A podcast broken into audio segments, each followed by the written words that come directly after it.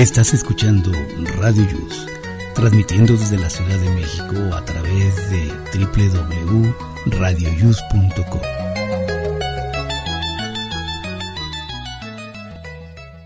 El siguiente programa contiene escenas de conocimiento explícito, con diálogos cargados de curiosidad, que pueden afectar la sensibilidad de personas no acostumbradas a hacerse preguntas sobre el mundo que las rodea. Tamales Marín presenta.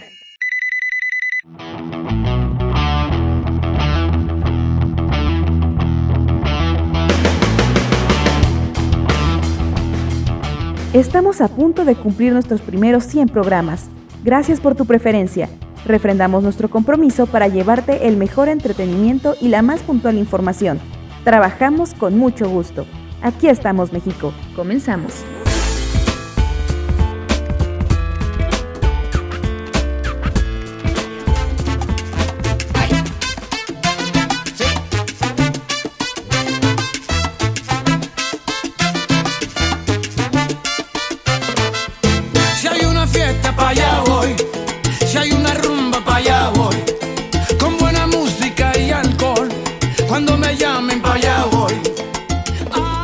Muy buenos días amigos, ¿cómo están? Les saluda su amigo Jesús Zelaya y estamos ya todos listos para iniciar este programa en este sábado 5 de marzo. Estamos en la semana número 9, día 64 y falta por transcurrir 301 días. Estamos en el programa número 99, señoras y señores, a punto de llegar al 100 en 8 días.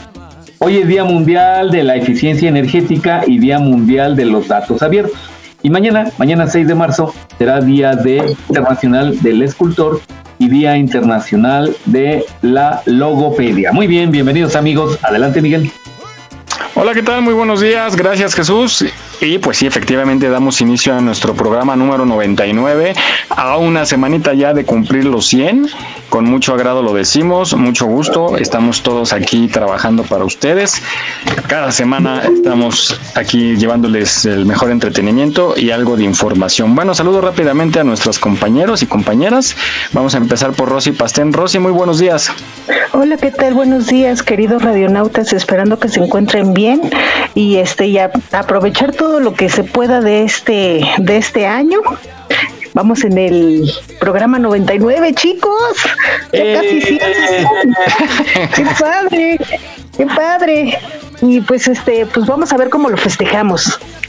Claro que sí. Oye, Rosy, también pues gracias por conectarte a pesar de que tuviste una pequeña cirugía, que no son muy agradables, y pues gracias por estar aquí presente. Qué bueno que no puedes hablar mucho. Muchas gracias. No hagas mucho esfuerzo nada más, pero gracias por conectarte. Ya se conectó Sofi. Sofi, buenos días. ¡Qué milagro! Chofis. Hola. Hola. ¿Qué me pasa? ¿Pero estás en una caja o en el refri o qué? es que soy así muy, muy como bajito. Oye, baja tu voz. Está hablando quedito porque si no despierta a los vecinos, que siguen dormidos todavía. Estoy loca. No le gusta que la despierten temprano. bueno, pues bienvenida. Gracias por conectarte. Vamos con Fabi. Buenos días, Fabi. Hola, hola, ¿qué tal? Buenos días. ¡Ay, qué ronquera! ¿Y eso? ¿Estuvo bueno ayer? Me bien fría. Hola, exactamente. Hola, buenos días a todos. Esperemos que hayan tenido una buena semana y que tengan un bonito sábado, inicio de sábado. Con bastante calorcito. Bastante, no. se las tomen frías, por si no les va a pasar lo que. Sí, sí, sí, así amanecen. bueno, y saludamos también a nuestro compañero Jaime Rivas. ¿Cómo estás, Jaime? Buenos días. Buenos días a todos, pues ya estamos, como dice el chinito, en el cachichen, ¿no? El programa 99. Espero que se lo estén pasando bien y que nos acompañen aquí. Claro sí, como dices, ahí, ahí está bueno el clima el día de hoy. Sí, caray, ha estado muy rico. Oigan, y, y, con este susto de la alerta sísmica, ¿no? Hace unos días. Sí. Bueno, ya, hay, hay, que estar preparados. Por eso son los simulacros. No pasó a mayores, afortunadamente. Hay mucha gente que sí se asusta. Yo salí y vi gente que salió en toalla y en pijama. Pero es que más bien, más bien fue el ruido de la alarma, ¿no? Pues sí, parece que te alarma. Sí, exacto. Pero está bien, fíjate que yo siento que es bueno porque es un ejercicio, si lo tomamos así, es buen ejercicio. O sea, no hay que renegar de que no tembló, que se sintió, que no se sintió.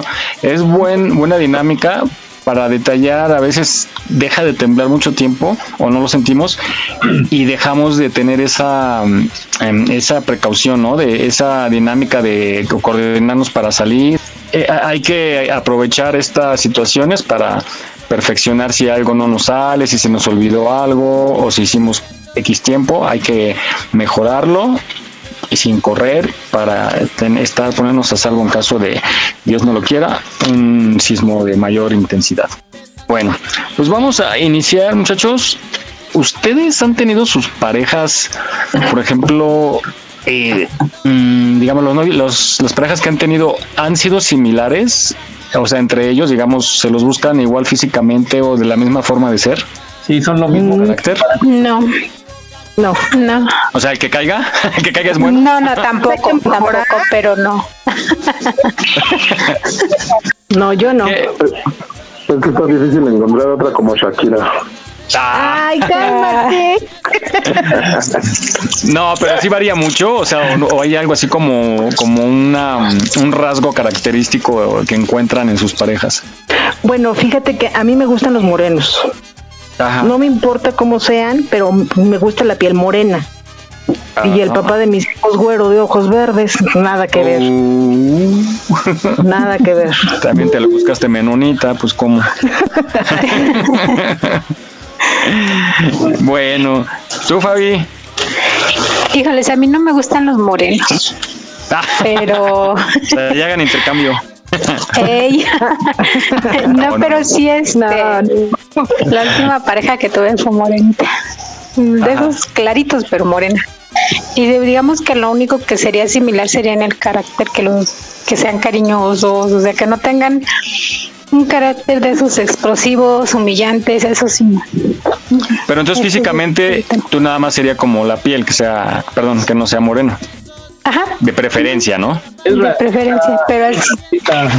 Justo, más adelante vamos a hablar selectiva. del justamente. que, que lo que es, la, que es la discriminación. Sí, más adelante. ¿Tú, mi Jimmy? No, yo siempre me he fijado más en, en cómo me traten. Ah. Pero te da igual, o sea, bueno, no no no, no te fijas en el rasgo ni físico ni forma. No, y, y, a poco no, o sea, yo, yo siempre he hecho de esa idea de que como que siempre son más exigentes las mujeres para ellas mismas. Uno como, como hombre como que no ni se fija, luego dicen que las estrías, que las arrugas y eso, pero nada. Ah, ¿ya poco no sí una copita? ¿Una qué? Una gordita. ¿Gordita? Yo sí. No, pero fíjate que sí hay hombres que, que sí se fijan en eso, en las estrellas, o que si estás gorda, o sea, los quieren así como. Exacto. Súper Exacto. Yo, yo no sé por qué nosotras las mujeres tenemos esa impresión, bueno, lo hablo por mí, que, que los hombres no se fijan en una mujer gordita, como que les llama mucho la atención así el cuerpo 90, 60, 90. y hasta Moni se integra. Moni, buenos días. Hello, equipo, buenos días, ¿cómo estamos? Hola. Siempre la última, siempre la última. Ay, ustedes disculpen, pues se me durmió el gallo, ¿qué quieren, no? Ya, no, no ando trabajando, ando trabajando. ¿Cómo estás, Moni? Buenos días. Muy bien, ¿qué tal ustedes? ¿Cómo les fue? Bien, hoy estamos hablando, hablando de los perfiles que busca uno en, en el siguiente, la siguiente pareja. ¿Tú tienes alguno en especial, así? ¿Algún modelo en especial o el que caiga es bueno? No, no, pero déjame, te, bueno, déjenme les, les platico que en algún momento sí llegué a tener como ciertos parámetros, pero terminas dándote cuenta que los parámetros valen para pura madre porque realmente luego cuando están, cuando están bien buenos, bien guapos, bien esto, bien aquello, o te resultan maricones o te oh. resultan los patanes. Entonces, digo, no generalizo, ¿eh? No generalizo. Pero, pero sí, la neta es que eh, luchas mucho con el ego de las personas a veces ah. y no está padre, o sea, la verdad no está padre luchar contra el ego de alguien que se siente inalcanzable, está, está de la fregada eso. Entonces, a raíz de eso, yo quité esos parámetros y realmente fue cuando empecé a ver, eh, pues, lo importante de las personas, lo que llevan adentro, ¿no? Y no me refiero adentro de la cartera, me refiero adentro de la cabeza y del corazón. Claro, la riqueza está en el alma, yo siempre lo he dicho.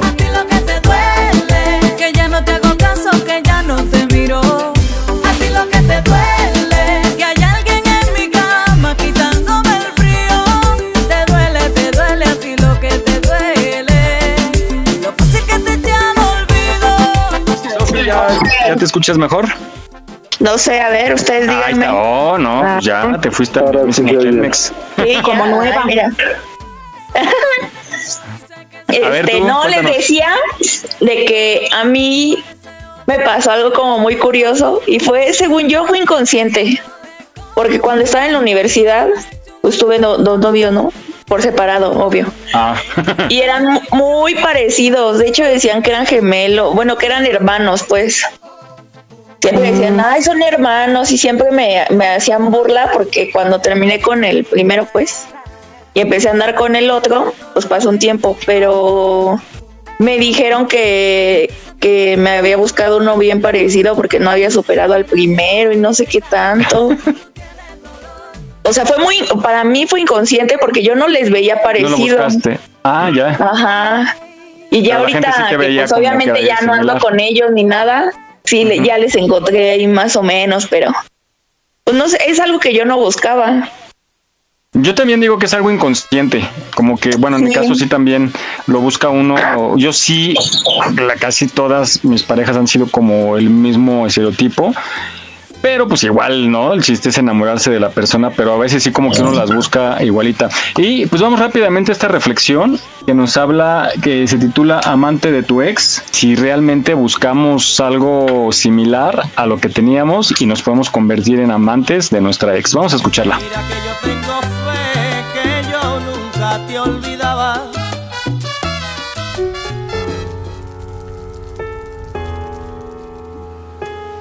Dicen que donde hubo fuego, cenizas quedan.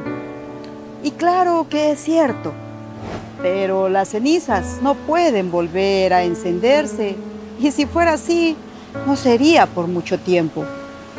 Muchas de las veces cometemos el peor error de los errores, ser la amante de nuestro ex, de aquel tipo que un día simple y sencillamente nos cambió por otra pero después de la desilusión y el tiempo lo vuelves a encontrar y te confiesa que no te ha olvidado. Te sorprende porque nunca te buscó y sigue con ella. Pero a la vez tu ego se eleva y sin darte cuenta caes en su seducción otra vez. Ahora eres la amante de tu ex. ¿Puedes creerlo? La amante de tu ex. ¿De verdad? Lo haces quizá porque no puedes dejar de amarlo. O quizá ya has estado con otros hombres, pero nadie te llena como él. O por la misma cruel verdad, la venganza. ¿Vengarse de quién? ¿De la mujer que alguna vez te lo arrebató? ¿Ahora es tu turno? ¿Tú te robas lo robado? Bingo, no es perfecto por supuesto que no. ¿Cuánto amor propio te tienes para merecer ese tipo de relaciones? ¿Realmente eso quieres? No juzgo la moral, pues la vida no se trata de lo que está mal o está bien, sino del resultado de las decisiones que tomas. Y una aventura clandestina con un ex para vengarte de su pareja es algo que no tiene sentido. Dile no a la venganza. No serás más feliz cuando esa mujer llore las lágrimas que tú un día derramaste. Ella alguna vez se equivocó y la vida se encargará de pasarle factura. A ti te toca elegir el rumbo de tu vida. Sí, tu vuelo. Seguir y volar muy alto. O detenerte y quedarte en la orilla. Tú decides.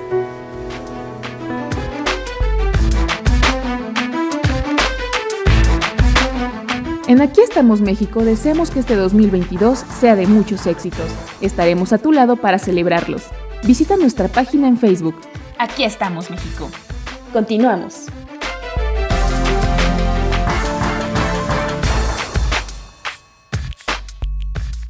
Amigos, sabes, me acabo de vacunar. Me duele mi brazo y me siento algo extraño. Tengo 18 y ya lo pude hacer. Estoy más tranquilo, ya lo estaba esperando. Amigos, sabes, me acabo de proteger. Hice la fila y por fin me vacunaron. Esa es la vacuna que tanto esperé. Porque soy mayor de 18 años.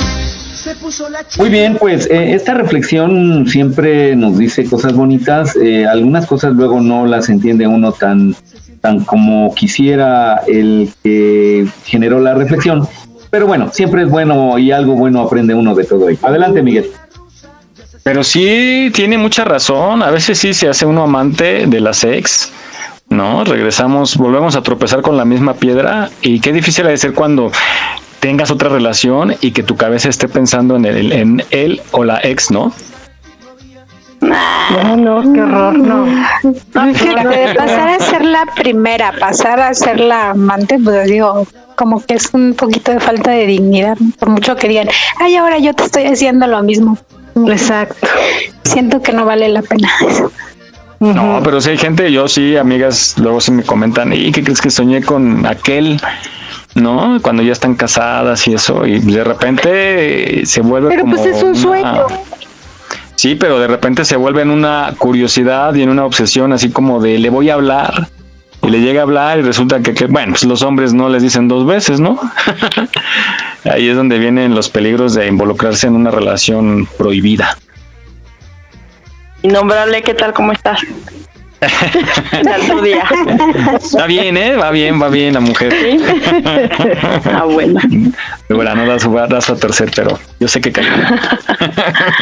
El que persevera alcanza. Sí. Oigan, pues vamos a tocar este tema, Jesús, que eh, hace rato quién era la que estaba discriminando, era, era Fabi, ¿verdad? Este, Discrimina a los nah, ya se Ah, fue. No, la Fabi. ¿A poco vino? Ay, sí. Lo que queda de Fabi. Qué gacho. No, no Vamos es este discriminación, tema. simplemente no me gusta, no me llaman la atención, vaya. Fíjense, No, sí mi Mari discriminaste. es morenito, peloncito. Y, y yo con tacones, pues sí le saco un buen. Y sin tacones, pues estamos de la misma estatura. Pero tiene un corazón Sin tan tacones. grande.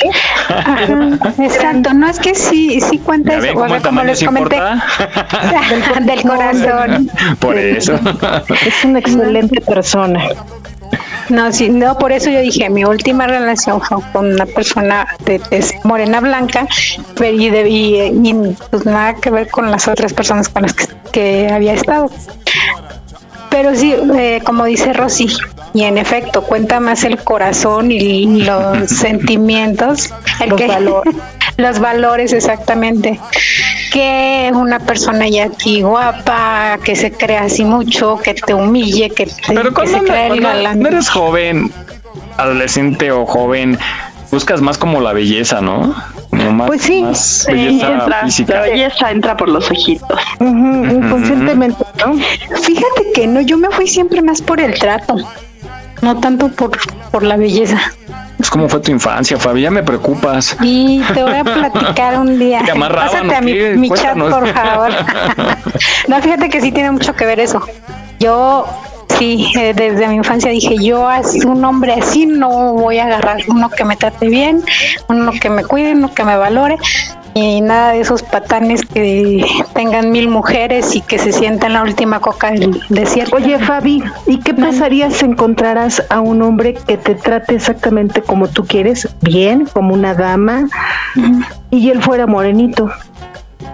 Pues no te digo, Rosy, que mi última pareja fue es morenito y, me, o sea, dijiste moreno, moreno Dijo moreno blanco. Moreno, blanco. Claro. Así dijo moreno blanco. Ah, rayos. Ah, entonces no sé qué pasaría. Pero qué pasaría. Era Michael Jackson. se, se, disfrazó de dominó, de ficha de dominó.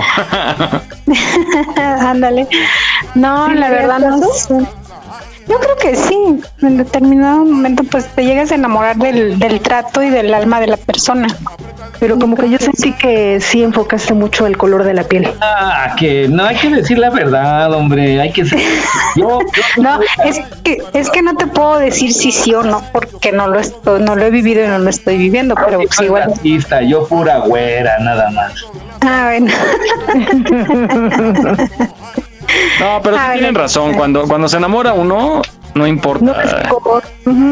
No, cuando realmente le entra a uno el amor así de, pues me enamoré de la persona, no importa y no ves defectos ni, ves nada. Pero eso también ya viene con la madurez, porque de chavo pues todavía no sabes ni qué, o sea, apenas estás apenas estás conociendo tus gustos, cómo te sientes, con, con quién te sientes bien, con quién no, que si que no te gusta. y aparte ese ego del que habla en el momento de, regarla.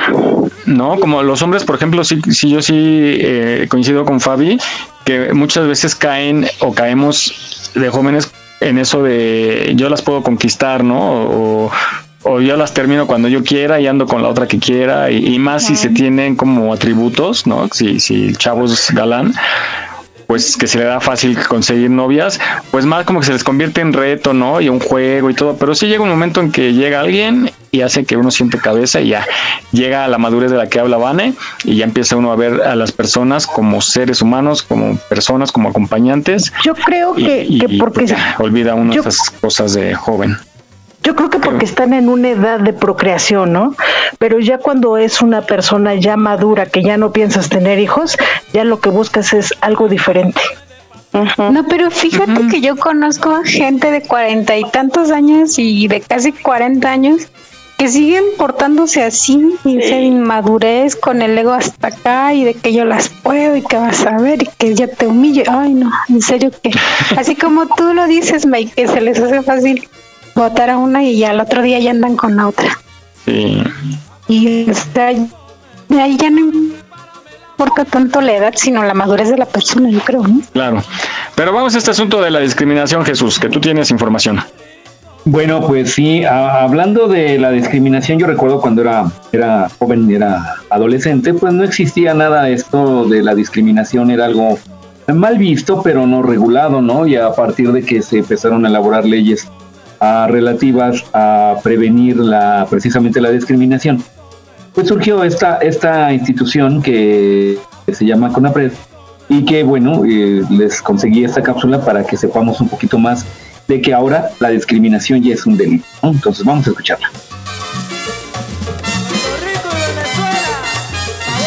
¿Qué es la discriminación? La Constitución y los tratados internacionales en materia de derechos humanos establecen principios de acuerdo con los cuales todas las personas somos iguales. Nacemos iguales y debemos de permanecer iguales en nuestras libertades y en nuestros derechos. Cuando se vulnera esta igualdad, se dan fenómenos de discriminación. Esta es una palabra que se repite con frecuencia, pero que no siempre es bien entendida. ¿Qué es la discriminación? La discriminación tiene tres elementos fundamentales. Primero, Toda discriminación es un trato diferente entre dos o más personas. Siempre se requiere para que se dé un acto discriminatorio que se trate de manera distinta a dos o más personas. Este es el primer elemento. En segundo lugar, eh, este trato diferente debe de estar injustificado o ser arbitrario. Por ejemplo, desde luego que un profesor le puede poner diferentes calificaciones a sus alumnos. Eso no es una discriminación. Hay alumnos que tienen eh, una calificación de 10, la máxima, otros que tienen 8, otros que tienen 6, otros que estarán reprobados. Y esto no supone una, eh, una discriminación, siempre y cuando esté justificado el trato diferente que el profesor le da a sus alumnos o el trato diferente que la ley fiscal nos da a los contribuyentes cuando señala que quienes ganan más van a pagar más impuestos. Este trato diferente puede tener justificación, puede estar justificado por distintas razones. Por tanto, la segunda característica para que se dé un acto discriminatorio es que el trato diferente no esté justificado. Y la tercera característica es que el trato diferente se base en algún rasgo de aquellos que la propia Constitución o los tratados internacionales eh, establecen como rasgos prohibidos para dar un trato diferente. ¿Cuáles son? Bueno, por ejemplo, eh, el, el, género. No se puede tratar diferente a quienes pertenecen al género masculino de quienes pertenecen al género femenino. No se puede decir, por ejemplo, las mujeres van a pagar menos IVA o las mujeres van a tener en la clase dos puntos más solo por ser mujeres, porque eso sería un trato discriminatorio. No se puede discriminar por religión. No se puede decir, por ejemplo, quienes tengan tal religión van a pagar más impuestos o quienes tengan tal religión no pueden vivir en determinado eh, lugar del territorio nacional. Las constituciones, los tratados internacionales establecen una serie de rasgos que no pueden ser tomados en cuenta eh, de las personas para efectos de un trato diferenciado. Y en ese sentido es muy importante eh, precisar que se puede tratar de rasgos naturales de la persona, por ejemplo nuestro color de piel, por ejemplo nuestra estatura, nuestras características físicas, o de rasgos que la persona libremente adopta en ejercicio de sus derechos humanos, por ejemplo la religión, por ejemplo la preferencia sexual, etcétera, etcétera. Tampoco con base en eso se nos puede dar un trato diferente. Esos son rasgos que tienen que permanecer, por decirlo así, invisibles en las formas de convivencia que desarrollamos cotidianamente.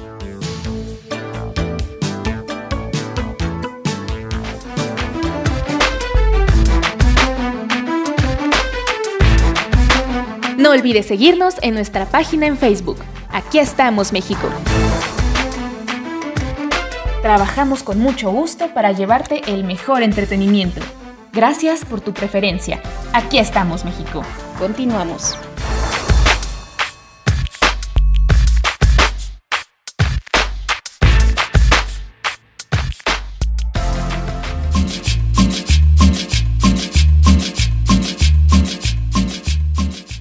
Bien, pues ya que escuchamos ahora esta, esta cápsula, eh, quizá la discriminación podría haber una excepción precisamente en la selección de pareja, porque es algo tan personal el con quién vamos a estar, que, bueno, se pueden romper reglas o se pueden eh, exagerar las reglas para elegir a la persona con la cual queremos estar. Entonces, creo que sería de la única excepción que podríamos hablar. Muy bien, adelante Miguel. No discriminen, hombre, y menos a los morenitos. Somos buenas personas. Ah, yo no podría discriminar a mis morenitos. Somos de chocolate. Somos de chocolate. Pues no, porque estamos en México. Estuvieras en Dinamarca o algo así, pues sí, los podrías discriminar. que no los discrimino. No, pero si hay gente que, que en Alemania quiere, no nos quiere a los morenos. Oye, pa- oye, este, Fabi, Mande. ¿y también para las amistades eres así? No, no, no, no.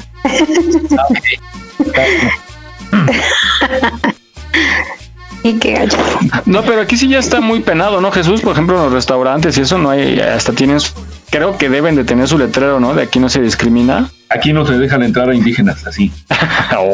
No. No, es que la discriminación va desde eso, desde el, el- el Todo la, dialecto hasta... todo la vestimenta. la Exactamente. religión, Ya hasta los tatuajes. los tatuajes, exactamente todo ello tiene que ser este no considerado para discriminar a una persona.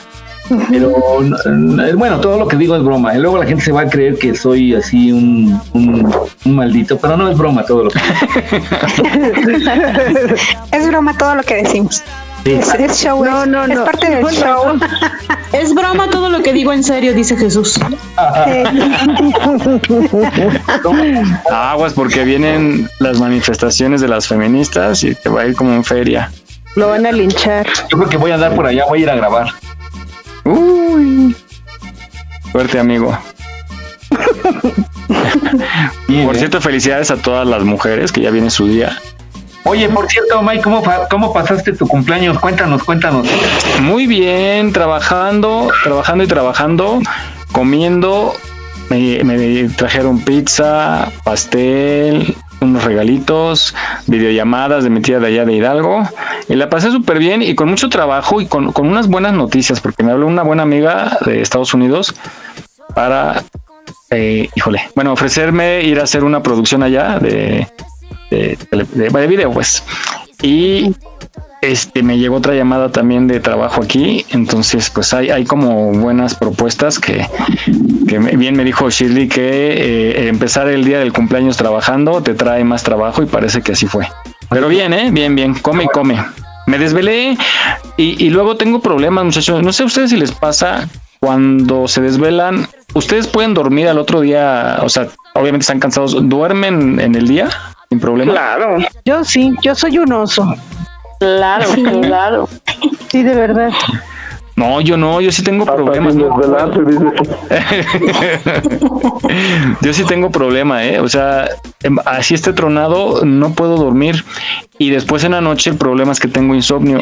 Entonces, eso me acarrea muchos problemas de salud. Pero vamos a escuchar esta cápsula que nos habla justamente del insomnio y sus eh, consecuencias.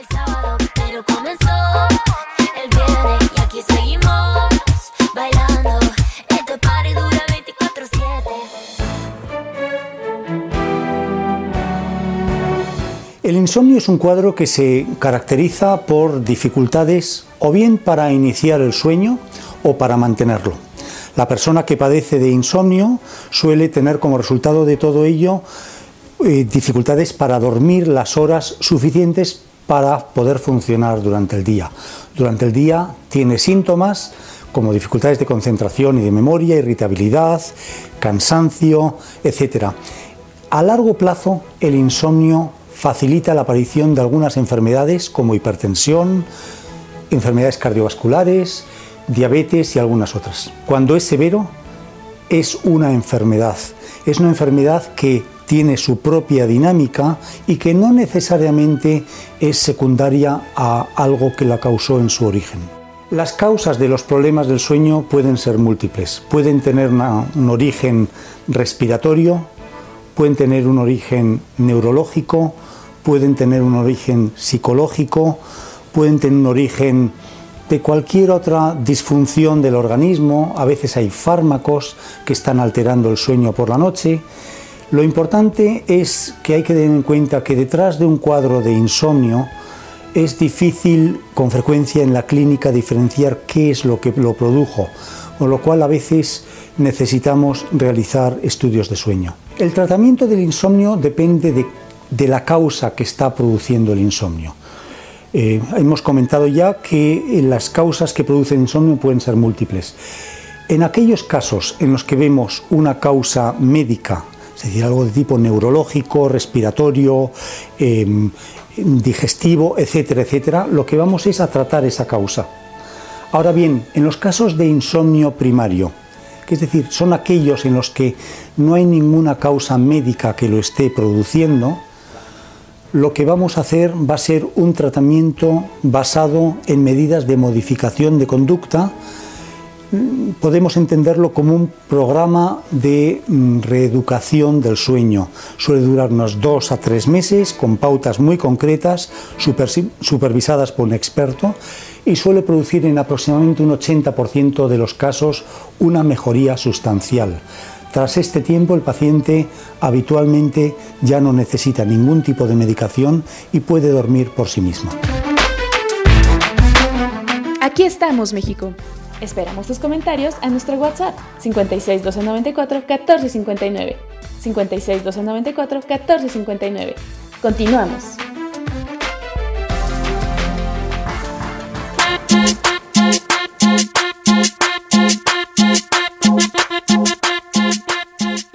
Muy bien, pues eh, interesante la cápsula. Yo sí puedo dormir, así como dice Jaime, hasta sin sueño, ¿eh? Yo sin desvelarme, puedo dormir perfectamente bien. Adelante, Miguel. No, pero yo de plano no. ¿Ustedes cuánto duermen en promedio? Yo sí me viento mis ocho horitas en la noche y de día también duermo. Yo no puedo de una que Yo no puedo una... de día. Sí, de verdad, yo me tengo que aventar mínimo, mínimo de día una hora. a mí no me sirven 15 minutitos, media hora, no. A mí Ah, en déjame dormir Hablas en el día. en. Y en la noche sí, mis ocho horas normales. ¿Corridito? ¿Te Reglamentarias. sí. acuestas y te despiertas hasta las 8 horas? Sí. Mírala, con razón parece un querubín. Ustedes, Sí, yo No, yo a lo máximo unas cinco horas. Pero por necesidad, ¿no? ¿Por trabajo o porque ya no puedes estar más en la cama? Porque tengo mucha tarea. Ya. Necesidad, entonces. Sí, por, Por mi necesidad, sí, porque a Por mi veces necedad. termina la cosa. sí, por mi necesidad de terminar la carrera. Ay, no. los tlapehues. ¿Tú, Jimmy? Eh, pues yo normalmente cuatro o cinco horas eh, en la noche y otras y otras cuatro repartidas en el día. Pero dicen que eso no ayuda, ¿verdad? O sea, no te ayuda a reponerte. Eso no te ayuda a reponerte. Eh, a veces. Bueno, No, yo digo que no. pero yo digo que no. que no te, no te ayuda. No, yo digo que no. Ay, yo me duermo, este, yo sí duermo como unas seis horas en la noche y después de comer me echo un coyotito como de media hora. Oh. Sí, yo sí soy de las que ya terminamos de comer, si con permiso, buenas noches, voy a reponerme. Este, ahí se ven. Pero tú sí madrugas, ¿no? Sí, yo a las 5 de la mañana ya estoy levantada. Órale. No, pero si hay que descansar, de preferencia sugieren que sí, unas mínimo unas siete horas para que el cuerpo se regenere, las células en el cerebro hay un trabajo de las neuronas, una regeneración ahí hay que descansar porque si nos desvelamos y luego hay mucha gente que, que no duerme, o sea, ya por costumbre duerme muy poquito, ¿no? Ni- A lo mejor ni lo necesita, pero duerme muy poco y luego se levanta a echarse su café. Entonces hay, hay que mejorar esos hábitos porque el tiempo sí cobra factura. Bueno, Uy, pues perdón y gracias por la pedrada, ¿eh? es que sí. ¿Quién, quién, quién fue Moni? Oye, de veras, Moni. Pues te olvidas de No has mí, ¿qué hablado. te digo? Ay, te olvidas de mí. No, mi Moni, pues es que sí hay que cuidar el cuerpo porque yo te lo digo por experiencia ya a mi edad. Ya de- de- de- siempre digo, ¿qué habré hecho que la estoy pagando y al triple? ¿Mm? Y, y sí, me, me acuerdo cuando era un jovencito y me decían, oye, hay que doblar turno, doblar y tripletear, me lo aventaba. Sí, claro. No, sin broncas, pero ahorita dime, quédate unas horas y ya, ya, híjole, ya pregunto, ¿si es necesario? Ya te pesan. Sí, no, ya, ya, y sí se la cobra el cuerpo. Pero bueno. Oigan, pues vamos a hablar del pulque. ¿Les gusta a ustedes? Ya habíamos hablado una vez, pero ¿les gusta el pulque? No. No, no soy fan. Amo el pulque. ¿Qué es eso? ¿Quién dice que lo ama? Yo amo Moni. Ah, mírala. Y después Sí, a dices mí- que tienes problemas para dormir. A mí sí me, me late muchísimo, de hecho. Qué bueno, ¿eres catadora de pulque? Pues no exactamente, pero sí, ahora sí que a los lugares a donde voy, si veo pulque, obviamente primero lo pruebo para ver si pues si es de mi agrado. Este, y sí, ahora sí que es sí o sí que tome pulque. Dicen que es bueno para el estómago, ¿no? Para la gastritis. famosos pinacales. Sí, fíjate que sí, este, digo yo sé de algunas eh, cosas benéficas que tiene el pulque, bueno, son bastantes de hecho. Entonces, este, pues sí te ayuda mucho, por ejemplo, con problemas de, de lo que es este reflujo, de, de, mm, ¿cómo se llama esto? De gastritis. Incluso te, ayuda un poco también a los problemas que de repente surgen de, de la vesícula. A mí me llegó a ayudar eh, con problemas de la vesícula, ¿no? Porque de repente sí, precisamente por la mala alimentación, tenía yo broncas con eso y me llegó a, pues a confortar el tomarme un pulque realmente sí me ayudó. Pues yo creo que ¿De debe me la función como... mejor? Mejor tomo pulque, ¿no? Más bien se le olvidó, yo creo, ¿verdad? Mejor me tomo un pulque. Se olvidó. Pues sí, no, no, no, no lo evito, mejor pongo el remedio. Ok, pues ha de ser la función de los probióticos, yo creo, ¿no? De este como el Yakult, me imagino. Pues dicen que tiene mucha proteína, ¿no? Sí, bueno, vamos a escuchar. Sí. Que está a un paso de ser carne. ah, caray. Sí. bueno, es correcto. Vamos a escuchar estos datos curiosos del pulque. Al 10 datos curiosos que no sabías sobre el pulque. Número 10. En México hay 70 tipos de magueyes pulqueros de los que se extraen diferentes tipos de aguamiel y por lo tanto distintos pulques con aromas y sabores únicos. Número 9. Los antiguos mexicanos lo consumían en ciertas festividades, además de ser una bebida ritual que ofrecían a sus dioses. Número 8. Es efectivo en el tratamiento de la gastritis y esofagitis, debido a que posee lactobacillus que reparan la mucosa y la flora gastrointestinal. Número 7. Todos hemos escuchado hablar del famoso mito de la muñeca.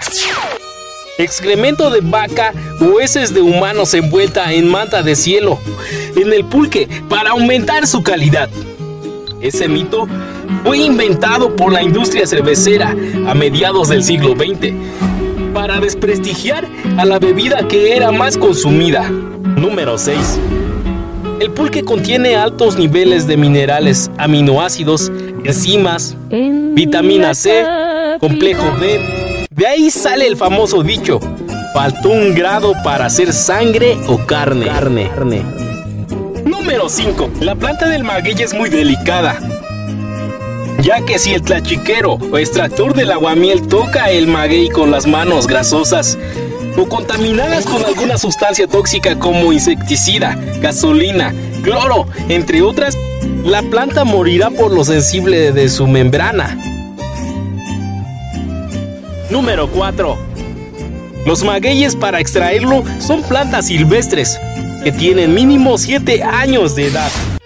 Para producir el aguamiel, hay pulque de plantas que tiene hasta 70 años de edad. Número 3. Los antiguos mexicanos solían mezclar algunos medicamentos con pulque. Número 2. El pulque tiene distintos nombres en varios lugares de la República Mexicana. Es conocido como sangre de Cristo, pulmón, leche, guango, perol, vino blanco, entre otros. Número 1. Los antiguos mexicanos conocían al pulque como bebida para dioses. No olvides seguirnos en nuestra página en Facebook. Aquí estamos, México. Para nosotros es un placer trabajar para ti. Aquí estamos, México. Continuamos.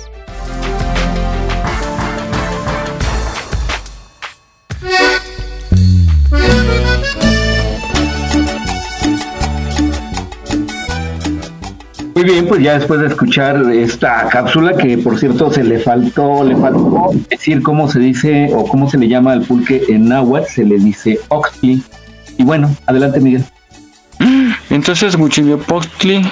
No, ese es Huitzilopochtli. Ah, con razón. Yo pensé que tomaba mucho pulque. No, pero sí tenía pozole. Qué bueno que tenemos a nuestra enciclopedia viva. Oigan, ¿y si es cierto que le echaban eh, si excremento de, de res? No, es lo, es lo que decía en la cápsula, que no. Era un mito que inventaron las cerveceras. La famosa muñeca, que no. ¿Para darle mala fama? Sí, pues sí. Ah, las cerveceras inventaron ese mito para, para desacreditar el pulque y que vendieran la cerveza. Mm, malditos. Sí, lo que te decía antes de que fueras a la cápsula, que tenía mucha proteína y que incluso mi bisabuela nos contaba que en lugar de leche les daban pulque a ellos de niños. De hecho, es que de ahí viene eh, aquello de que le dicen que es eh, el elixir de los dioses, ¿no? Eh, porque precisamente por, por toda la proteína y, bueno, por todas las, las cuestiones que tiene el pulque benéficas para la salud y aparte porque era una bebida que le ofrecían como un tributo a los dioses. De ahí viene que es el elixir de los dioses. Ya. A, a mí no me gustaba. Digo, no, no soy así que me agrada y todo, pero últimamente he tomado en un lugar por aquí cerca venden y he tomado un poquito y me ha gustado, pero no sé cuál sea la diferencia del curado y el pulque, así nada más. Pero ah, ah, venden de mm, piñón, que lo probé, y de mm, ahí creo que es guayaba o mandarina, no me acuerdo. Pero me gustó hace poquito, poquitito nada más, es un vasito chiquitito y me gustó, me gustó, me gustó. Escuchen esto, agüita de las verdaderas matas. Tú me tiras, tú me matas, tú me haces andar a gatas. Y cuando me sangoloteo, se me caen las garrapatas. agua de las verdes, agua de las verdes, agua de las verdes de la verde mata. Yo sé que me quiere, yo sé que me quiere, sé que me quieres, pero ver a gatas. Agua de las verdes, agua de las verdes,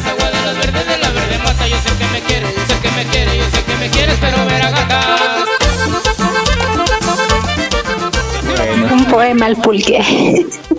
Ya, ya, ya, está, ya se le subió a mí. Ya, se le subió la esencia de clavo. Ándale, la esencia de clavo.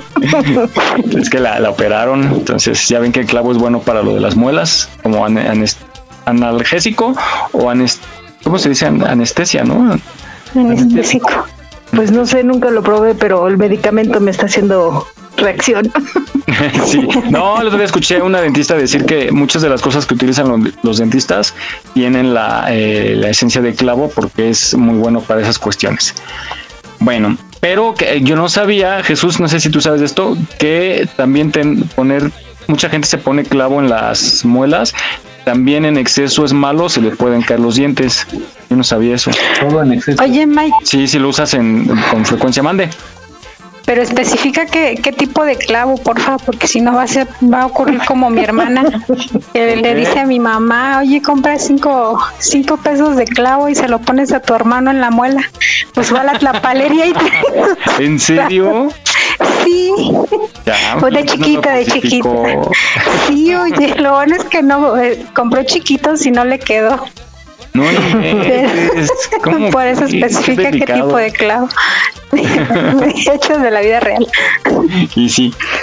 Bueno, oigan, últimamente hemos escuchado en, en, en las mañaneras, en el radio, que mencionan algunas instituciones y pues de pronto hay por ahí eh, polémica eh, vamos a escuchar, Jesús ha investigado algunas que sacó por ahí y nos va a hablar acerca del INAI para que conozcamos, conozcamos qué es el INAI. Sí, eh, fíjense que a raíz de que, ¿qué será? Pues unos 20 años, 25 años, empezó esta manera de nombrar a las instituciones por sus siglas en lugar del nombre que realmente está representando las siglas, ¿no? Y, y es una de ellas es el INAI. Y este INAI es el Instituto Nacional de Acceso a la Información, que antes no existía, por cierto, y que tiene la finalidad de transparentar mucha información. Pero para mayor exactitud vamos a escuchar esta cápsula que nos habla precisamente del INAI. Adelante.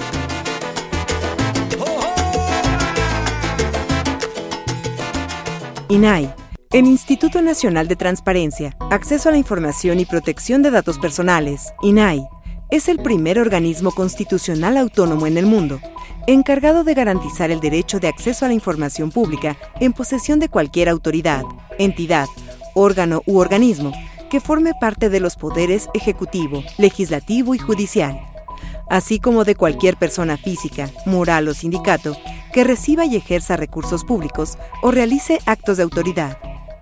Del mismo modo, es el organismo garante de la protección de datos personales en posesión del sector público y privado.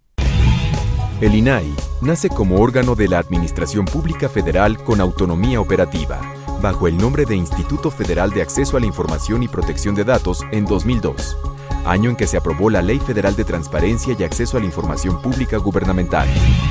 En 2014, a raíz de una reforma constitucional, se le otorga autonomía y en 2015, con la publicación de la Ley General de Transparencia y Acceso a la Información Pública, se convierte en una institución con competencia nacional. La creación del instituto respondió al interés de ciudadanos, periodistas, medios de comunicación, académicos, organizaciones de la sociedad civil e instituciones públicas por consolidar nuestro sistema democrático al transparentar y pedir cuentas sobre el quehacer gubernamental. Para que los miembros de la sociedad puedan justamente hacer efectivo su derecho constitucional de acceso a la información, el Instituto ha desarrollado distintas herramientas y servicios. El Sistema Infomex, plataforma electrónica disponible en Internet, que permite solicitar información y presentar recursos de revisión desde cualquier parte del mundo. El Centro de Atención a la Sociedad, que ofrece asesoría y apoyo de forma presencial a las personas interesadas en enviar una solicitud.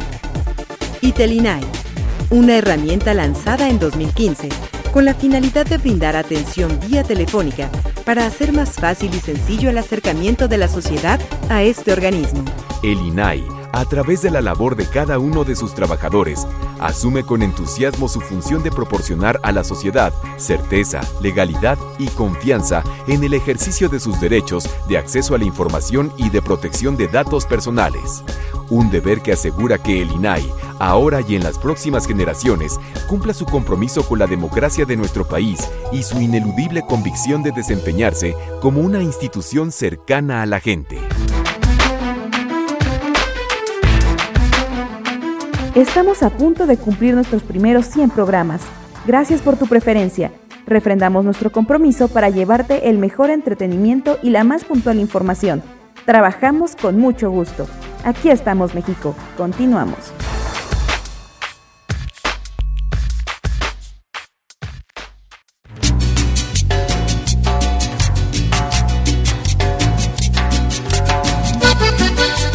Bien, pues ahora ya que sabemos el INAI y que ya saben quién no sabe que existía el INAI, pero pues bueno, debe de escuchar precisamente Aquí estamos México para que sepa qué es el INAI. Adelante, Miguel. Que por ahí lo quieren desaparecer, ¿no? Sí, exactamente. Muy mal. Muy mal. Oigan, también, no sé, he escuchado así vagamente, ¿va a haber un banco de información de hombres deudores de pensión? ¿Es propuesta o ya existe? No, ya, o no, ya lo existe, ya está. Ya hay. o sea, igual una, una mujer que tenga relación con alguien que conozca puede checarlo ahí. Seguro de deudores alimentarios, es ese, ya existe. Pero, pero sí cualquier persona puede entrar a consultar. No, bueno, sí, entrar a consultar cualquier persona puede entrar. Ajá. Entrar a ver quiénes son los deudores. Una persona que eh, comienza una relación con alguien puede investigarlo. Claro. ¿Y no hay violación ahí al, al, ¿cómo, se llama? ¿La protección de datos? No. Lo que pasa es que no están revelando tus datos, nada más tu nombre. Pues nada más. Pero no especificando cuál de todos los mics, ¿verdad?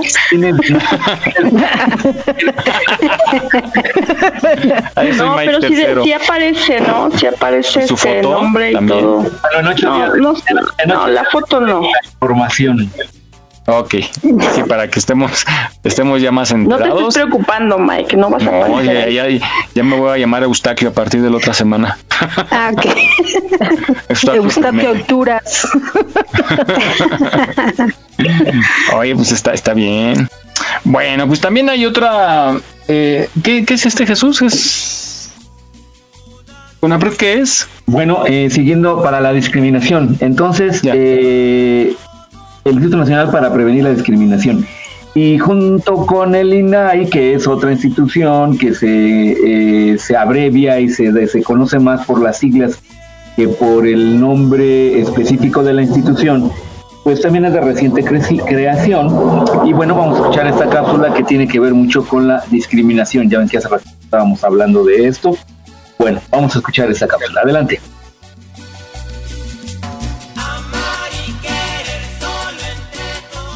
CONAPRED, el órgano de gobierno encargado de prevenir la discriminación está en medio de un debate sobre su utilidad, futuro y presupuesto asignado. El Consejo Nacional para Prevenir la Discriminación, CONAPRED, es un organismo del Estado mexicano que busca eliminar la discriminación en todo el país. A través de políticas que contribuyan al desarrollo cultural y social promoviendo la inclusión y el derecho a la igualdad. Se creó en 2003 a partir de la Ley Federal para prevenir y eliminar la discriminación. La Asamblea Consultiva del CONAPRED dijo que descalificar el organismo implica vulnerar las justas luchas y demandas que se han enarbolado desde distintos colectivos sociales. El CONAPRED también se encarga de recibir y resolver las reclamaciones y quejas por presuntos actos discriminatorios cometidos por particulares o autoridades. De especialistas políticos y activistas se han manifestado por la continuidad del organismo e incluso solicitan aumentar sus capacidades y presupuesto. Aquí estamos, México. Esperamos tus comentarios a nuestro WhatsApp 56 294 1459. 56 294 1459. ¿Te gustaría ser parte de nuestros patrocinadores? Envía un WhatsApp al 56 294 1459. 56 294 1459. Continuamos.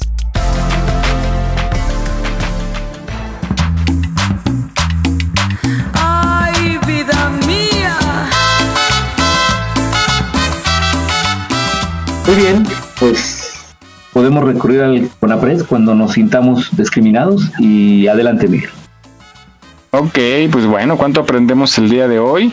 Ahí tiene usted para que esté más informado. Bueno, y le damos la bienvenida a nuestro colaborador Luis Magallón, quien es abogado litigante, y hoy tenemos un tema muy curioso. Atención, señoras, señoritas, y las que pues están casadas. Seños, para no entrar en detalle. Señitos. Oigan, es que este, este tema está bien interesante y, y va enfocado, eh, no- nos, Vane fue la propuesta que hizo por ahí del documental El estafador de Tinder. Algo que em, no sé si tú quisieras, Vane, si pudieras hacer una sinopsis así bien pequeñita de 30 segundos, de 20 segundos de la película, el documental, para que la gente te- entienda el contexto y podamos abordar el tema. Ah, perdón, primero, antes que nada, Luis, buenos días. Hola, buenos días, ¿cómo estás, Miguel?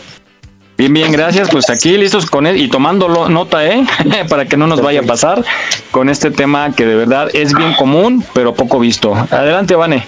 Sí, pues para entrar en contexto, se supone que este es un chavo que contacta a varias personas, mujeres por, por supuesto, para poderle sacar dinero. Entonces él es un vividor, ¿no?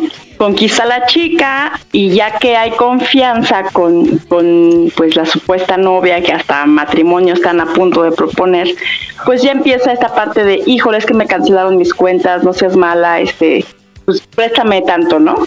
Y las personas dicen, pues es que no lo tengo, ay bueno, pero pide prestado al banco y yo te lo pago. En cuanto me liberen mis cuentas, pagamos y ya nos quitamos de la deuda, ¿no?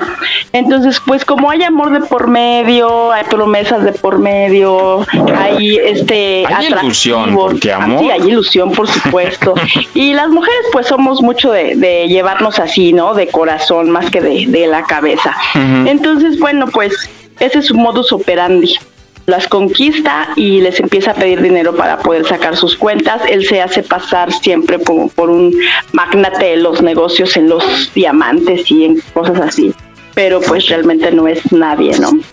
Entonces, pues al final de cuentas, lo único que narra este este documental del estafador de Tinder es, es eso, ¿no? El cómo es tan fácil a través de esta plataforma poder envolver, enamorar y, y, pues sacarle el provecho en cuanto a lana a las a las chicas, ¿no? Entonces vamos a ver en, en, en cuanto a las leyes, qué podemos hacer, qué cómo, cómo lo podemos evitar o cuáles son esos esas alarmas que deberíamos nosotros de tomar en cuenta, pues para que no nos no nos suceda a nadie, ¿no? Así es que adelante sí- nuestro abogánster. Yo sí quisiera, más que nada, aclarar también que sucede con hombres también, ¿no? Y se presta mucho este, en, estas, en estas redes sociales, en esas aplicaciones para conocer gente. Y bueno, como lo, lo narró Vane, pues bueno, cae uno ante la ilusión de conseguir una pareja, una amistad. Ahí entran cuestiones también pues de, de autoestima, ¿no? Que está uno buscando y que se deja llevar. Entonces, ¿cómo, cómo se podría aquí, eh, Luis, por ejemplo, ya cayó alguien en esa estafa, en ese, en ese juego de que le está soltando dinero a alguien y de pronto viene la sorpresa que nos timó. ¿Cómo, cómo jurídicamente se puede hacer algo? Gracias, Miguel. Ah, Pues fíjate que como, como se ve en el, en el documental película que, sacaron eh, del estafador de Tinder, lo que ocurre aquí es que eh, este chat, este ser humano se mueve en un alto nivel, a nivel internacional en ese sentido, ¿no? Entonces no tiene una noviecita este de Pachuca y otra de Puebla, no, tiene novios en distintas partes de Europa, etcétera, etcétera, y con cierto nivel adquisitivo, donde efectivamente, si ellas no tienen sus ahorros, pueden, este, a través de su de, de todo el este contexto que, crediticio que, que pueden solventar, ir y pedir un préstamo en el banco y el banco pues se los otorga porque son eh, sujetos de crédito, ¿no? Ahí el punto es, este, pues sí, si ya prestaste dinero y no tienes, eh, aquí básicamente, si vas a prestar dinero, pues genera documentos, ¿no? Primero conoce a la persona, es como la recomendación previa a eh, ahora, si pasó tu filtro de conocerla, ya tiene varios años, etcétera, etcétera, o este, y, te inspira confianza, pues también, si quieres prestarle, pues asegúrate de que te firmen documentos o algo, ¿no? Porque lo que hace este, esta, esta persona, ser humano, es eh, venderles promesas o darles promesas de pago donde pues evidentemente las Pero a los meses de conocerse, ¿estás de acuerdo? De hecho, a los días ya les estaba este, proponiendo que se fueran de viaje inmediatamente, o sea, se veían, se empezaban a contactar en, en una hora específica del día y en la noche ya estaban juntos. Entonces es como el, pues aguas con eso, ¿no? Ahora, este, pues la recomendación jurídica es, pues no prestes dinero si no conoces a la persona, cuando menos de, de, de un tiempo a la fecha, ¿no? Este, vamos a ponerle, pues cuando menos un año o algo por el estilo que sepas que la persona tiene como un modo honesto de vivir y no se anda con, con ese tipo de, situaciones de espejismos en ese sentido. Ahora, ya te cometieron el fraude, bueno, pues es una cuestión este, bastante complicada porque al final tú estás dando, estás entregándole dinero a una persona de buena fe. Entonces, eh, si no hubo un engaño en donde te dijo que se llamaba A o B, pues prácticamente ese no es un delito, es una deuda civil que se está generando una deuda de ¿Y hay castigo por ello? Mercantil no, pues es nada más restituir el pago. Pero al final, como platicábamos la, la vez pasada, si de los créditos, si un crédito vas y cobras y tienes una sentencia, por ejemplo, ante un juez vas, demandas y tienes una sentencia favorable, pues eventualmente si no puedes encontrar a la persona o si la persona no tiene dinero, pues tampoco la puedes este obligar de cierto modo a que te pague, ¿no? En ese sentido, embargos y todo eso. En la película específicamente eh, hablan de una de las tres de las tres situaciones que comentan de una novia que se puso bien bien lista y le empezó a pedir su ropa, ropa de marca, de diseñador, etcétera, y lo que hizo fue empezarla a rematar a rematar por eh, redes sociales, por internet y empezó a recuperar algo del dinero que le había dado. Obviamente nunca recuperó todo, ¿no? Pero, pero sí pudo ella cuando no Fue una de tantas. Una de las tres que salieron en el documental, quién sabe cuántas han de haber este hecho, porque hasta me acuerdo una cosa que a mí me sorprendió fue que a una de ellas le mandaba mensaje del no, pues pedimos este todo, toda la carta en un restaurante de, de, de tres, de cinco estrellas, ¿no? Estás hablando de toda la carta, de tráiganme toda la carta, imagínate una mesa repleta con, con tal, ¿no? Y, te la comes exagerados, ¿no? Exacto, ¿no? ¿Y quién paga eso? Pues paga la, estaban pagando las otras a las que ya habían vuelto antes o las que eventualmente envolvían, ¿no? En ese sentido. Debería de sacar un libro, un manual. Sí,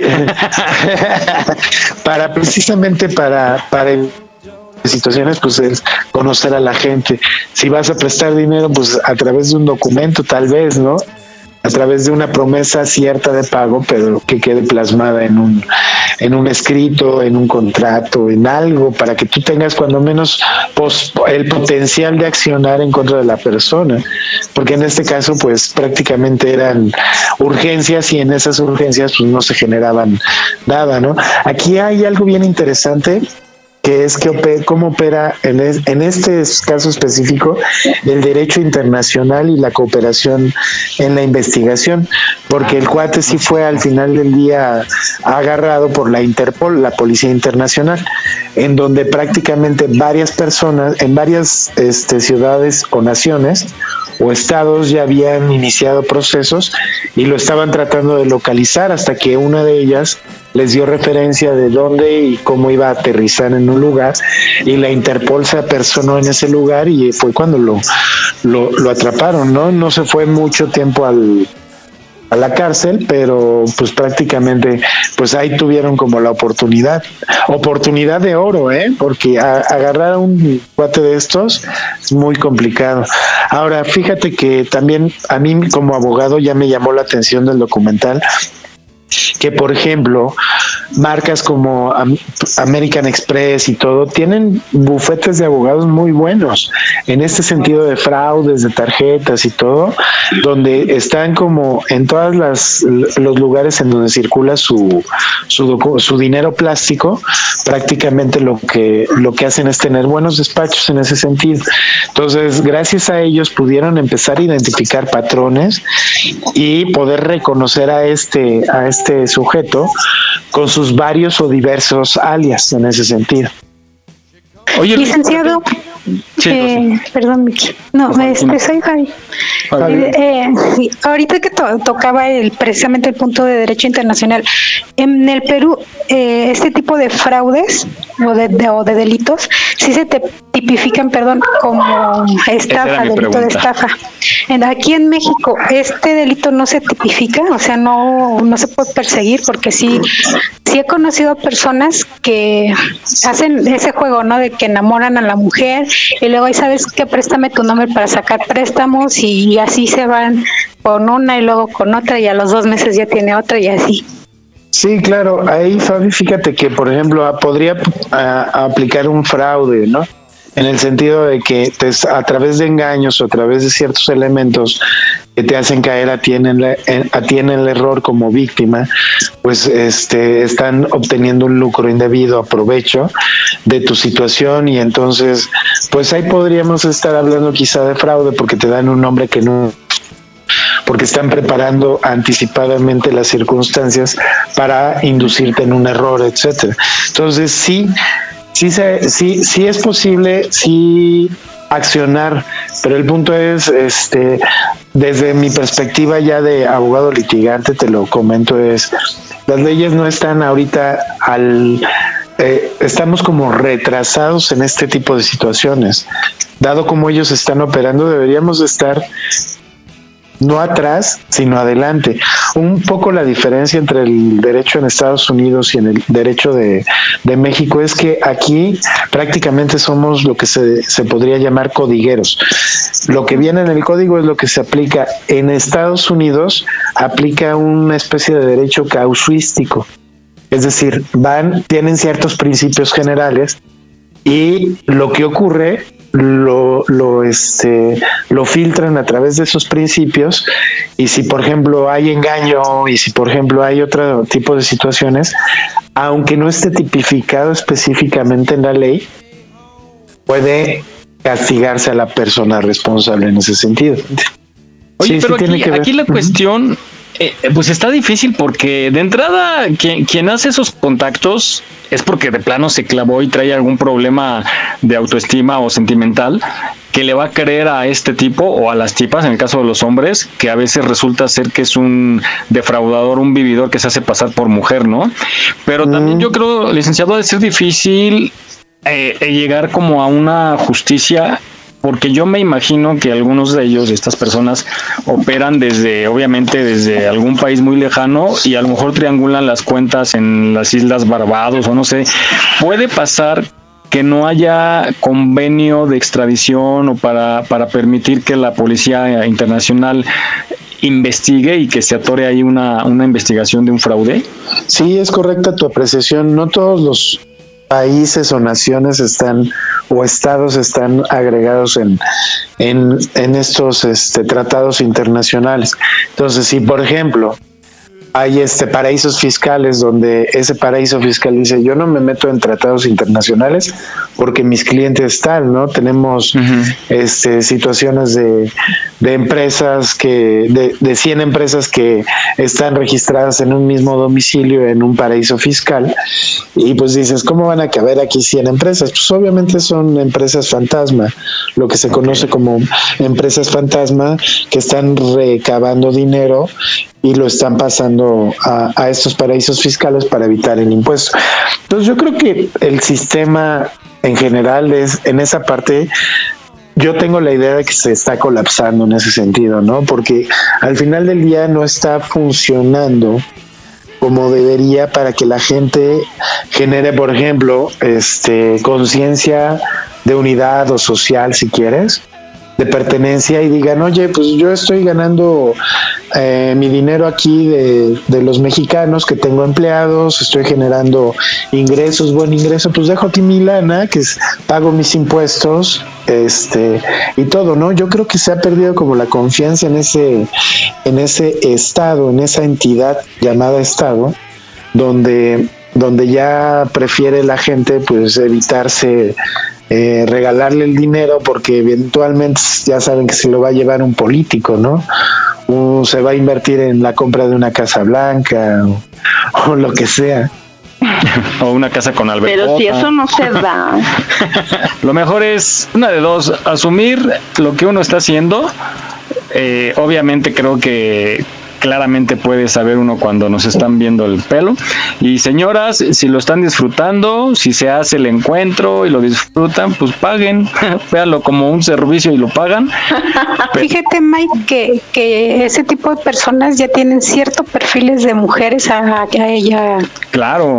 A, a, quien ellos hacen ese tipo de fraudes. O sea, claro, son expertos. Los, ah, exactamente, o sea, ya no es de que este que agarren a cualquiera al azar, no, ellos ya tienen que el perfil de la mujer a los que ellos le pueden hacer este tipo de estafas o fraudes. No, y saben cómo llegarle, ¿no? O sea, yo creo que son hasta eh, especialistas en psicología porque saben cómo, cómo atraparlas. Tratarlas. Ajá, y cómo hacerlas caer. O sea, y estos eh, pues no pierden el tiempo, ¿no? Y, y, digo, hablarán media hora con una y a la media hora ya están hablando con otra en otro país y bueno, pues eso es ya bien conocido. Entonces, si se quiere evitar un desfalco, porque aquí también, licenciado, puede caer uno en cometer un ilícito porque hay gente que a lo mejor no tiene el dinero y hace algo indebido por conseguir ese dinero para agradar a la otra parte, ¿no? Sí, sí, es correcto. Pues sí, sí, no solo pedir créditos y todo, ¿no? Sino uh -huh. también tomar hipotecar la este, casa, hipotecar la casa, o tomar dinero de las personas, etcétera. Entonces, sí, aquí yo coincido muchísimo contigo. Hay como ciertos beneficios en el hecho de que existan redes sociales este, sin embargo, pues también hay gente que siempre va a abusar en ese sentido, ¿no? Entonces, pues más bien ahí es como ponerse alerta de cuál es la conversación y, y, y tener, este, creo que eh, el hecho de que el tema sea virtual y de que este no haya presencia física y todo sí nos limita en cuanto a las relaciones. Estaba escuchando hace un rato la conversación de de cuántas veces repetimos patrones y todo y de gratis como de gratis no caes con alguien así, ¿no? Algo estás este, tú generando como para que esa persona se manifieste de este modo en, en tu espacio y tenga la oportunidad o tú le das la oportunidad de entrar y que te, que te estafe. Claro. Es como parte también de la responsabilidad, ¿no? Entonces, revisar que desde dónde estoy yo queriendo crear una relación en ese sentido y si, y, es, y si esa relación es auténtica, honesta, de respeto. Ya no vamos a hablar de amor, sino de respeto, de, de este, compasión, tal vez, ¿no? De, de estar este, en un mismo canal en ese sentido.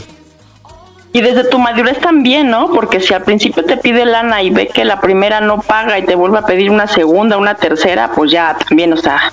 Y también es el, el temor al ridículo, ¿no? O sea, a lo mejor una buena amiga le está diciendo, no, te va a defraudar. No, si yo ya conozco sus empresas, o sea, como que se autodefiende, pero por temor al ridículo, seguramente. Sí, sí, sí la, la vergüenza de la víctima, tal vez, ¿no? Claro. Uh -huh, uh -huh. Bueno, pues muy interesante, mujeres y hombres tengan mucha precaución porque está muy de moda. Ya saben que las crisis siempre traen mucha creatividad a los delincuentes y algunos son profesionales porque pues algunos operan desde una cárcel y tienen todo el tiempo del mundo para diseñar nuevas técnicas para estafar, engañar y delinquir. Entonces pues tengan mucho cuidado porque sí, sí está como muy complicado cuando ya atraviesa las fronteras. Sí, de por sí aquí es difícil, ¿no? Y luego uh -huh. Imagínense que el demandado diga, ah, bueno, ok, ven, venme a demandar aquí a las Islas Caimán. Ahí están mis oficinas. que me traigan Sí, bueno, Sí, claro. gracias Luis. Muchísimas gracias y eh, pues nos, nos ayuda mucho el saber toda tu experiencia. Te esperamos la próxima semana. Sale, pues les mando un abrazo, cuídense mucho y buen fin de semana. Gracias, igualmente. Gracias, igualmente.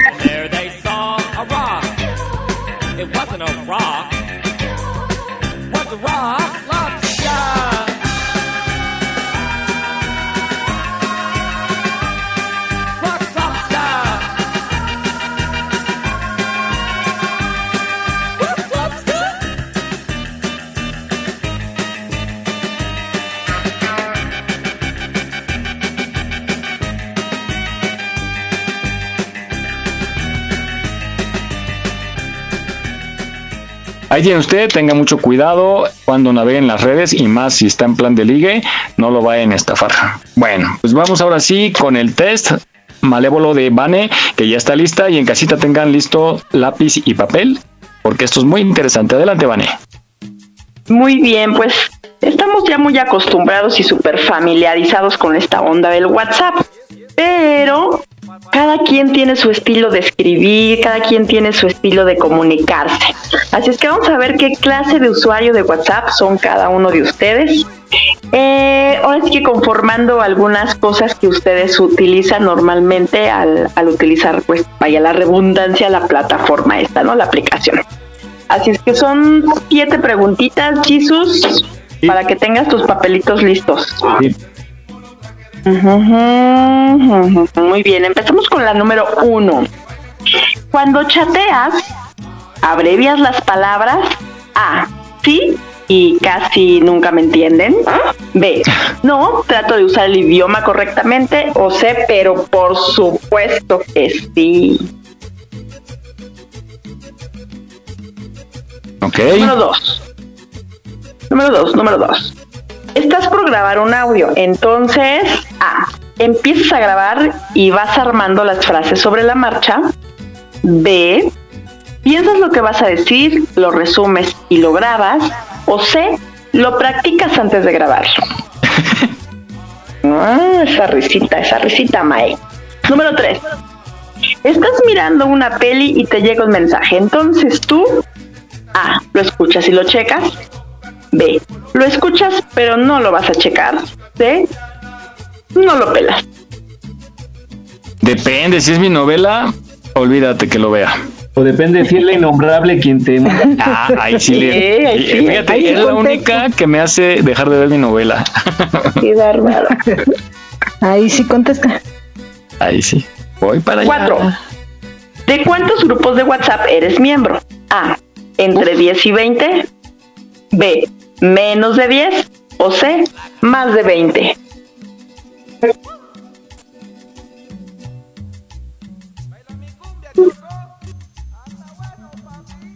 Yo soy en 80. Vamos con la que sigue. Dice, cuando duermes, ¿dónde está tu celular?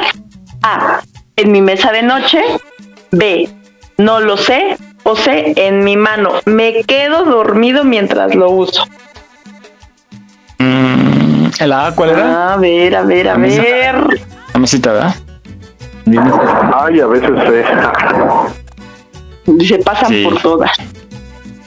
En última, ¿cada con- cuánto? Sí, sí, ¿Perdón? me ama- amanezco con la cara dolorida, lo tenía en mi mano.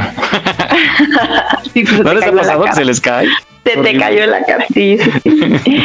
Dice, ¿cada cuánto cambias tu foto de perfil? A, casi nunca. B, no llevo la cuenta. O C, por lo menos una vez a la semana. ¿Listo? Y la última. Te llega un mensaje en cadena que probablemente sea falso o engañoso. Tú A. No le prestes atención.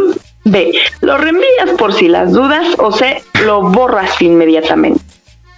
Hagan sus conteos A, B ¿cuál o C. ¿Perdón? ¿Cuál fue la primera de esa? De la... sí. A. No le prestas atención. B. Lo reenvías por si las dudas. O C. Lo borras inmediatamente. Son seis preguntas, ¿eh? Siete. ¿Siete? Ah, chihuahua, me faltó una. Siete, sí, siete. Ah, bueno, Tengo- mayoría A. Debe ser la de 5A. yo igual 5 As. Yo 3A, 3B y una C. Mayoría de B. Yo también 5A. ¿Cuál no habrás respondido, Jaime? Eh, a lo mejor lo, donde dijo que a veces se le cae de la mano, digo, de- a veces lo tenía en la mano y a veces... No, esa dijo que de todas. Sí, pero bueno, le pongo que. Son seis A y una iba como Oye, es que sí se me ha caído. Y que creo que el otro fue así como que la esquinita del teléfono en el ojo, así. Entonces eres C, eres C, Jaime, eres ¿no? Ya. Muy bien. Pues para la mayoría que tuvo A, ahí les va. Son los distraídos. Ahora sí que eres el tipo de usuario de WhatsApp distraído. Definitivamente WhatsApp no es tu foco de atención. Tú prefieres divertirte con otras cosas. Mm. ¿A poco sí, Miguel? No están tan pegados al WhatsApp. No, El bueno, B. ¿quién tuvo B? Yo tuve Yo, yo tuve B. Mónica, Mónica y Jesus tuvieron B. Muy bien. Pues son los usuarios prácticos. Usas WhatsApp para comunicarte con amigos, pero no vives pendiente de tu celular. Felicidades. Y para quienes tuvieron C, ahí les va, son los ansiosos. Amas tu teléfono, checas tu WhatsApp permanentemente. No te olvides de que también son lindas las conversaciones cara a cara, ¿eh? Así que ya cada uno sabe qué tipo de usuario de WhatsApp es gracias a este mini test. Y nos escuchamos el próximo sabadito con sorpresitas mañaneras. Muy bien, mi Vane. Oiga, oiga, yo quiero hacer una anotación con relación a esto del WhatsApp. Eh, yo le suplico mucho a la gente, eh, bueno, que no conozco, que si van a platicar con alguien, platiquen con esa persona y de- olvídense de que tienen WhatsApp y dejen su teléfono por lo menos una hora o algo. eh, porque hay gente que no puede dejar el WhatsApp y aunque esté platicando con uno cada cinco minutos, voltea a ver el teléfono, contesta y medio le pone a uno atención. Entonces, eso es mala onda y eso no está padre, así es que dedíquenle tiempo y la atención a su eh, contraparte con la que están platicando. A favor, voto por eso. Yo también. ¿Puedes, ¿Puedes repetir, Jesús, lo que dijiste? Es que estaba checando mis mensajes. Oye, he bajado ese balón. Es que no soy tan clavado, o sea, sí lo uso, pero no estoy tan clavado en, en él. Hay un momento, lo que sí procuro ponerle los tonos. Cuando es de familia sí le pongo tonos y si voy manejando, en cuanto puedo me orillo o- y lo veo y ya este regreso la llamada. Si es de otra persona, en- hasta que llegue a casa o a mi destino, ya lo veo. ¿Qué tono tiene la innombrable, eh? Tururú, así como de metro. bueno, gracias mi Vane. Te escuchamos la próxima semana con otro test. Continuamos.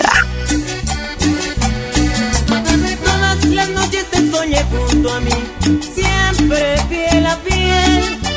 Hoy estás aquí no puedo creer.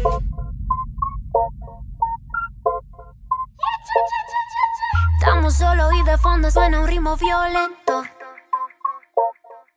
Mi cuerpo se va moviendo y tú te pones contento. Hace unas horas no te conocía, era de noche y ahora de día. Yo que decía y sigo aquí contigo todavía. No sé qué pasó el sábado, pero comenzó el viernes y aquí seguimos bailando.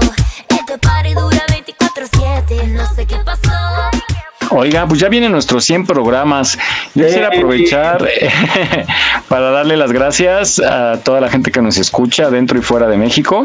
Llegamos, la verdad se dice fácil, pero sí nos ha costado un poquito de trabajo y más como fue pandemia, pues bueno, nos hemos limitado un poco de hacer cosas que queríamos hacer desde un principio. Tenemos nuestra página en Facebook que la pueden seguir y también nuestro podcast que lo pueden escuchar en cualquiera de los podcasts de mayor circulación. Nada más le ponen ahí, aquí estamos México, programa y les va a aparecer. Pueden escuchar cualquiera de nuestros programas ahí en la red. Bueno, ¿y ustedes muchachos qué tal? ¿Cómo, cómo, cómo fue su ingreso? Bueno, Jesús y yo lo iniciamos junto con Emi y Mon, que no están ahorita. Y, pero a ver, Rosy, platícanos esa experiencia de, de cómo entraste al programa. Me encantó, me encantó. Yo era radio escucha y no me lo perdía y resulta de que en las mañanas desayunábamos y todo el mundo calladito y, y cuando empezaba el programa todo el mundo se sentía locutor y todo el mundo quería opinar entonces yo empecé a bombardear de mensajes este, que ya también me sentía productora, decía Miguel. Entonces dijo que le salía más barato invitarme a, conducir con ustedes que tenerme en mensajes. Y así fue, y fue muy agradable, me gustó mucho. Qué bien. Sí, recuerdo. Le hicimos la invitación y pues bueno, aquí estás ya. Ya tienes buen rato, ¿no? ¿Qué será el año? Ya, ya un año. Muy bien. ¿Y contigo, Vane? Pues fue pasadito de marzo, recuerdo que hubo una llamada mañanera y me dijeron, oye, estamos en programa, ¿te quieres incluir? Y yo pensé que era como para, en ese momento nada más, el hecho de participar ante ante una nota o algún comentario por algún tema y dije, ah, pues sí, órale, pues ya 10, 15 minutos, ¿no? Y no, ¿cuál fue? Échate todo el programa y después cada ocho días y desde ahí pues aquí estamos al servicio de la comunidad. Eso, con mucho cariño. Fabi. Ahora, sí que aquí estamos, México. Pues sí, así está. Pues mi ingreso fue gracias a Jesús. Primeramente no es cierto al, al señor que está arriba y luego a Jesús. No, es cierto. No es cierto que a, Jesús. Eh, por medio perdón creo que comí payaso. en un retiro espiritual o sí sí sí la sacaron de ahí me sacaron con Jesús. Se equivocó de programa avísenle por favor. Para de sufrir ¿no? ándale. No, ya ya hablando en serio si fue por parte de Jesús debido gracias a, mi universidad, a un trabajo que tenía yo eh, que entrevistar eh, a 10 este, abogados y en un, en un este, grupo de WhatsApp eh, me metí a solicitar ayuda de que si me permitían realizarles a las entrevistas. Y uno de ellos que me contactó fue aquí mi estimado Jesús y pues ya platicando me invitó a, a participar en el programa y gracias a él estamos aquí y pues he conocido buenos amigos que son ustedes, bueno los considero buenos amigos, me han caído súper y pues gracias por, por abrirme los brazos e, e invitarme su programa. Muy bien, pues gracias a ti Fabi, bienvenida y pues que duremos muchos, muchos, muchos programas más. ¿no? Y que nos vaya mejor. Bueno, eh, Moni, ¿sigue aquí Moni? Sí, aquí estoy, como de que no. Yo llegué porque eh, a mí a mí me invitó a escuchar el programa Jimmy. Y bueno, em, anteriormente, como ya les había comentado, también tenía yo un programa de Facebook Live. Entonces, eh, por ahí salió en algún momento una invitación por parte de ustedes que me súper encantó para una entrevista. Y bueno, después de la entrevista ya llegó así como, eh, eh, pues, la propuesta de, que grabara yo con ustedes en adelante los programas y pues yo encantadísima de la vida y aquí me tienen con ustedes. Muy bien, pues muchas gracias, Moni. Bienvenida de nuevo. Mi Jimmy, pues yo como llegué. moto y bien moto. De hecho, sí fue moto, eso por, eh, por, pues por Miguel que me invitó. Eh, yo lo conocí a él por el grupo de Ángeles México, ahí este, pues él es amigo de otro de los administradores del que conocen, bueno, conocen ustedes a Luis Mendet. Entonces, este, fue una plática porque ¿qué fue? Te llevé una llavecita, ¿no? Me parece. Ajá. Como yo tengo así cositas, este, le, le, le llevé unas llavecitas que vendo y ahí surgió la plática y me platicó del programa y todo eso y pues ya después me mandó la invitación para participar, para iniciar con la cápsula del reportaje. Así es, y te convertiste en nuestro reportero vial también, tú que andas en la calle. Así es. Entonces nos das el reporte. El que nos dice si lavamos o no lavamos. Exacto. Si la vamos o la vemos o qué. Sí, si la vamos o la vemos, o nomás la vemos. No, nomás la vemos. Pues bueno, y faltan más, más eh, compañeras que no se han conectado por cuestiones de trabajo o no se han levantado, ¿verdad? Pero pues ya nos contarán su anécdota en el siguiente programa. Bueno, chicos, pues hab- eh, hablando de cosas perdidas, ya no tienen remedio. Ah, ¿qué? ¿Cómo que cosas perdidas? No, vamos a esta nota que nos dice de las cosas más extrañas que se pierden en el metro de la Ciudad de México, que son extraviadas y ahí están en un departamento que los guarda.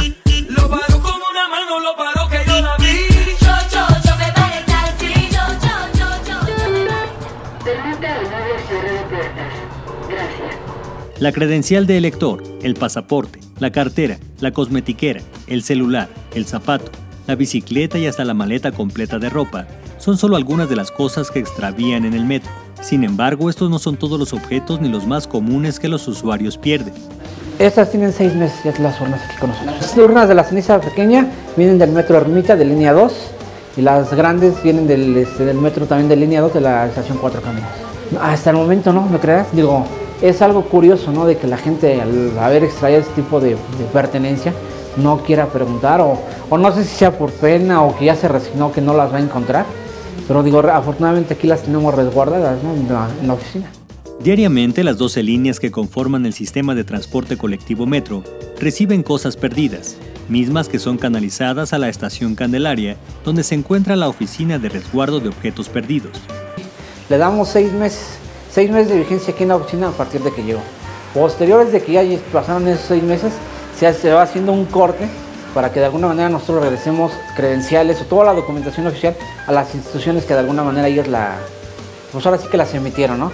Acabamos de hacer una entrega el mes pasado al, al INE, le entregamos 450 credenciales que, de usuarios que ya no recogieron.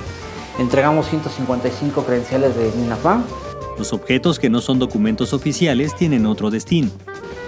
Entonces, ya catalogados como bienes mostrencos son que carecen de dueño, nosotros que tenemos que hacer la petición a la área legal para que ellos nos marquen los lineamientos con la justificación de nosotros que le estamos dando que con base a este artículo los bienes ya carecen de dueño o que ya no fueron reclamados y ellos nos van a marcar los lineamientos para hacer un convenio de donación simple.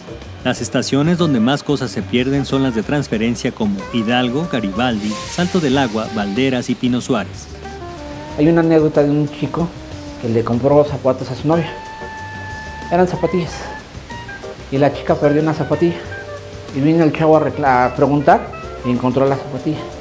El par, porque traía hasta el par. Entonces ya se llevó el par completo y al cabo de 3, 4 meses vuelve a regresar, pero ahora la zapatilla de una de sus hermanas. Para recuperar los objetos perdidos, se pueden comunicar al 5542 5397 o al 5542 6397 o bien acudir al Metro Candelaria. Tienes que esperar un lapso de 15 días máximo para poder acudir a la oficina, dándonos el día y la estación que extraviaste estuvo. Ya nosotros revisamos en nuestra bitácora, si lo tenemos en nuestra bitácora, ya nosotros te lo entregamos, pero ya identificación este, del objeto.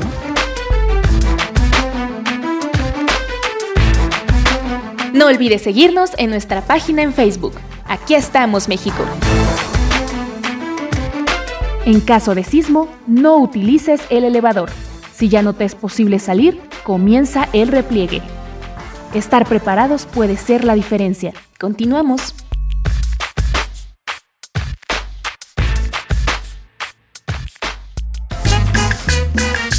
Vaya, vaya, vaya. Compadre Michi.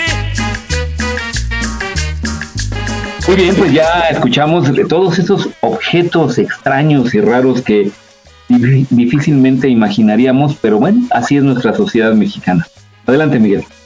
Qué curioso, de veras. Eh, ¿Ustedes han perdido algo en el metro? O sea, que se lo hayan perdido o que se los hayan sacado. ¿Cuenta un cubrebocas? ¿Cómo se te puede caer el cubre- perder el cubrebocas, mi patín? A mí no se me perdió, pero Como si se fuera me una tanga. Se me cayó mi INE, en ese entonces todavía era IFE, mi IFE a las vías del metro. ¿Y luego? Pues yo, yo no tenía idea, ¿no? Dije, ¿qué se hace en estos casos? Nunca me había pasado. Y fue algo así muy, muy chistoso. O sea, saqué mi cartera y no me acuerdo por qué la saqué y se me, se me cayó. Y ya este, me acerqué a los, al- a los policías que estaban en los torniquetes. Y me dijeron que sí, que no había problema, que iban a levantar el reporte y que yo podía ir a, a- a recogerla al otro día porque en la noche pues que hacían limpieza. Este, recogían todos esos objetos que se caían a las vías. Y ya y sí al otro día en la mañana fui a recogerla ahí a la a la taquilla a la taquilla o la oficina no me acuerdo de ahí del, de la estación. Oye, que eh, sí es muy peligroso bajarse, ¿verdad? A, a tratar de recoger las cosas. sí no pues por eso dije no pues yo no puedo hacer eso Sí, hay que tener mucho cuidado porque hay gente que sí se brinca y hasta la fecha a mí no me queda claro cuál es la barra que lleva energía, si la que está abajo o la que está a un lado. Pero La que sí está un accidentes muy graves. Ah, es la que está La que en está un costado. Ajá, la- el- O los sea, la rieles que planita, ¿no? están a los costados. Sí, porque si te fijas en los vagones del metro, lleva unas ruedas horizontales que son la guía para que vaya dando vueltas derecha, izquierda y eso. Y se va guiando por esos rieles que están a los dos costados. Y entre entre las ruedas, en medio del vagón, lleva como unas barras que parecen como, como unas cosas negras que son las que van haciendo contacto con ese metal. Ajá, pero es, es como una placa que va haciendo contacto con ese riel. Órale. Ajá, Es muy peligroso. Es la que lleva la carga. Es que lo, lo mejor es eso, ¿no? Que avisarle al, al, al policía que ande por ahí. Ajá. Y ya le avisan al jefe de estación y eso se hace el trámite que tiene que hacer. Muy bien. Ya. Bueno, pues ahí está. Aunque, no pierda uno a la novia o al novio, todo está bien. Muchos la han perdido, yo creo. Que se- luego, oye, no, pues yo pensé que era broma, pero sí te lleva, te lleva la multitud. no, sí. Hay unas No, estaciones digo, donde sí te llevan. Tú vas Sí, para claro. Pantitlán y te lleva para el otro lado. Ima- Imagínate cuántas rupturas no han visto las estaciones del metro. ¿No? ¿Por qué? ah, de que me dejaste. Ah, No, es increíble, sí es increíble. O cuántos plantados, ¿no? Oigan, y hablando del metro, ¿ustedes saben por qué se le llama metro al transporte que, eh, re- o sea, sabemos que no mide un metro? ¿Saben por qué, de dónde viene el nombre? No, Transporte bueno, metropolitano o Eso, algo así, ¿no? ajá, eso viene de, tiene orígenes en el, en el metro de Londres, que era el Metropolitan Line. Entonces, para no poner todo el nombre tan largo, porque a la gente pues no le gustaba decir Metropolitan Line, este, lo abreviaron a Metro y de ahí viene esa, pues, esa, ese modismo prácticamente que se le aplicó a ese sistema de transporte. Oh. mira, qué interesante. ¿Y ahora por qué se le puso taxi? Eh, Ese dato todavía no me lo aprendo, pero te lo voy a buscar, no te preocupes.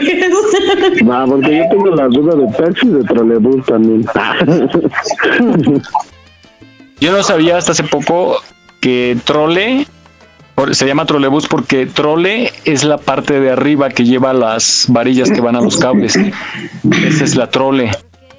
Y por eso es trolebús. La que uno de, ¿Cuántas cosas no aprendemos aquí? ¡Qué bárbaros! la que uno de chiquillo le quitaba uno a, a los trolebuses precisamente y luego lo andaban correteando a uno. Ay, yo nunca hice eso, Jesús. Yo de niño jugué al Yo tocaba timbres y me echaba a correr, pero no hacía eso. No, pues estamos hablando de otras De otras épocas, ¿verdad? Sí. Bueno, y teleférico. Ah, ¿no? Es que es, bueno, no, esa sí no me la sé. Oigan, pues bueno, añorando a muchas cosas, vamos a escuchar. Es que estaba yo notando en el radio comercial, la radio comercial, que ya vuelven otra vez los anuncios, ya hay otra vez creatividad, ya se está moviendo la economía afortunadamente, ya hay mucha venta, hay mucha gente en la calle. Y estaba escuchando muchos comerciales y, y me da mucho gusto, pero vamos a recordar algunos comerciales de 1985, seguramente les va a traer muchos recuerdos.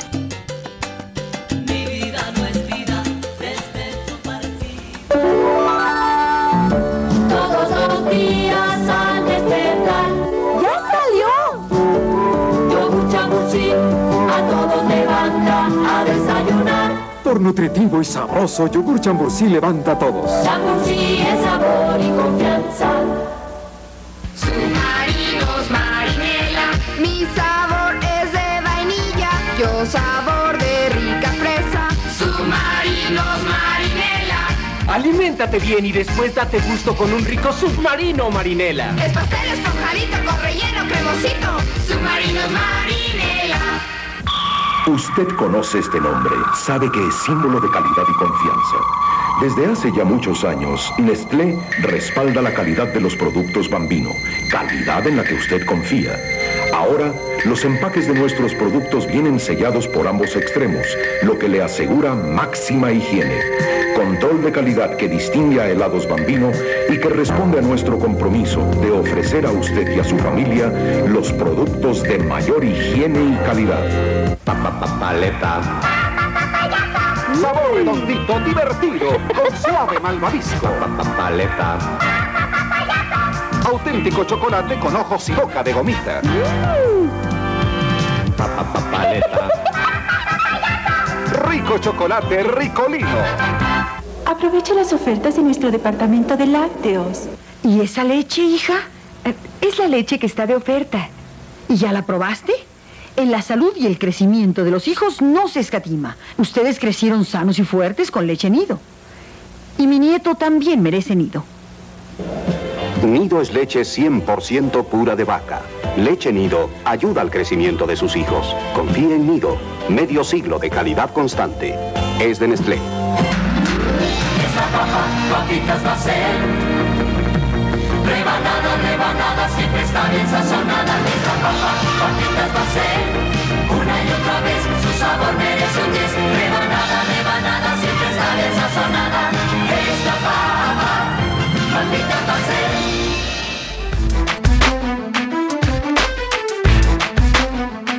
Estamos a punto de cumplir nuestros primeros 100 programas. Gracias por tu preferencia. Refrendamos nuestro compromiso para llevarte el mejor entretenimiento y la más puntual información. Trabajamos con mucho gusto. Aquí estamos, México. Continuamos.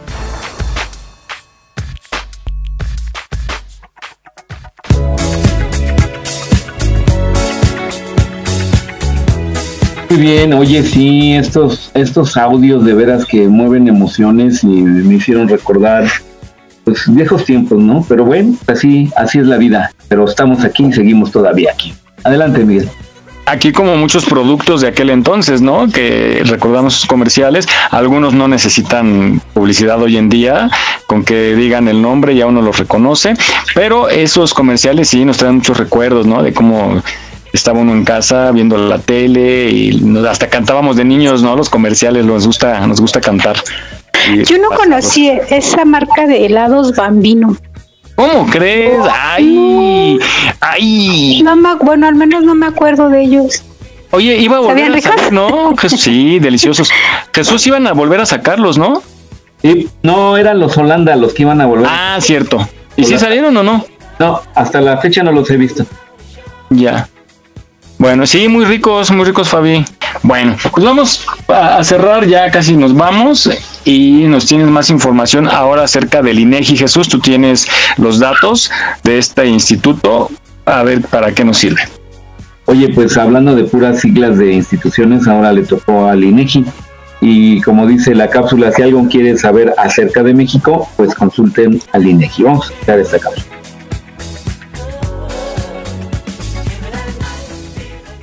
Hay alguien que sabe todo sobre México. Es el INEGI, el Instituto Nacional de Estadística y Geografía, que recoge todos los datos de México para que todos podamos saber cómo es en la actualidad nuestro país, en su territorio, recursos, población y economía. Es verdad, se dedica a contar, registrar y difundir las características de todo, todo lo que existe en nuestro país. ¿Cómo qué cosas? Mm, pues montañas, ríos, lagos, islas, ciudades, niños, niñas, jóvenes, gente mayor, campos de maíz, de frijol, vacas, pollos, fábricas, tienditas, casas, hospitales. Uf, ¿que para qué las cuenta? Bueno, para las instituciones y la población, así como para las empresas, es importante conocer todos estos datos. Imagina que eres del comité encargado de construir un pueblo. ¡Wow! Sería una gran tarea. Y para construirlo bien, vas a necesitar datos sobre la gente que va a ocupar ese pueblo. Para que así no solo quede bonito, sino que sea útil y cumpla las necesidades de sus habitantes. Para la construcción de casas, debes saber cuántos habitantes habrá y cuántas familias.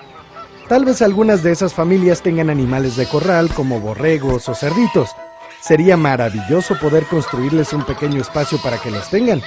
En caso de que la población escolar sea mucha, le vendría muy bien al pueblo que exista al menos una primaria. Seguro recibiste al representante del INEGI en tu casa y le contaste sobre las personas que en ella habitan, de tu familia y las características de tu vivienda. Pero imagina que alguien se mudó o que tuviste un hermanito. En unos años, alguien de este instituto volverá para registrar los cambios. Pero esos datos no solo le sirven a las instituciones públicas, gobierno o a las empresas, también pueden servirte a ti. ¿Cómo? Pues, por ejemplo, para la tarea. Sí, para tu tarea. En la sección Cuéntame de México del sitio del INEGI en Internet, puedes encontrar datos que te ayudarán a conocer mejor tu país. Por ejemplo, encontrar cuál es la isla más grande de México o saber el nombre de la montaña más alta. ¿Cuántas lenguas indígenas se hablan en el país? ¿En dónde se produce maíz y frijol? La localidad donde vives y su ubicación. El municipio donde viven más jóvenes o donde hay más mujeres. También puedes imprimir mapas de diferentes temas, tanto del país completo como de todas sus partes. Ahora ya lo sabes. Acércate al INEGI y conoce más sobre nuestro país.